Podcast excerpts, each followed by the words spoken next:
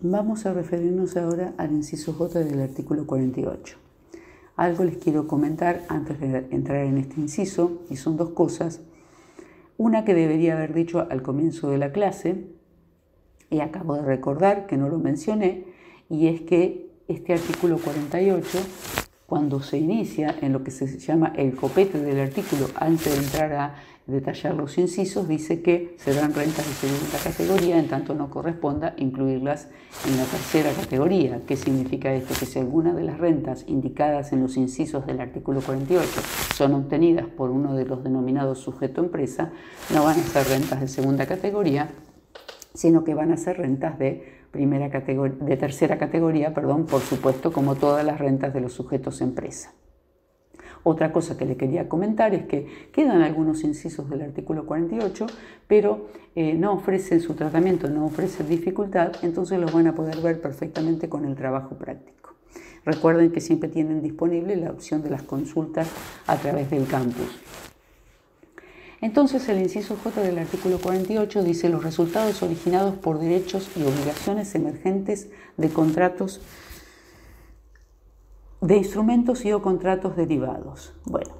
¿de qué hablamos cuando hablamos de instrumentos o contratos derivados? Recuerden que este tema lo habíamos visto en el, capítulo de fuente, cuando hablamos de fuente, para determinar a ver si los resultados de instrumentos y o contratos derivados eran o no de fuente argentina, habíamos definido estos instrumentos. Y acá, en realidad, se tratan de contratos, se los denomina derivados, es porque su valor deriva de un activo subyacente que generalmente es uno de los denominados commodities, que son activos que por la cantidad de oferentes y demandantes que tienen en sus mercados, tienen una transparencia tal que se puede conocer el precio y la expectativa de precio en el futuro. Por ejemplo, pueden ser metales, monedas, acciones de empresas que cotizan en bolsa, cereales y demás.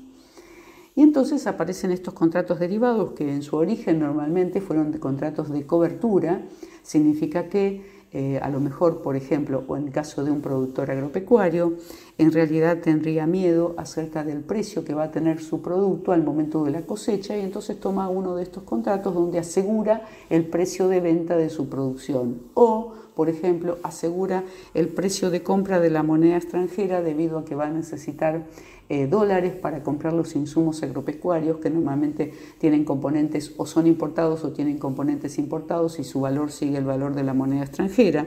O por ejemplo tenemos un productor de un determinado bien que utiliza un metal en la, en la, producción de su bien y entonces se asegura el precio del metal dentro de tres meses para saber eh, a cuánto puede realizar contratos, eh, fijar el precio de venta para realizar contratos sobre su producción. En este tipo de contratos en realidad tenemos como dos sujetos o dos actores, uno más conservador que es adverso al riesgo y tiene temor, y otro especulador que se la juega para obtener una utilidad eh, pretendida, ¿verdad? Entonces, en realidad, acá tenemos lugar a estos instrumentos derivados que en general son las operaciones de futuro y las opciones.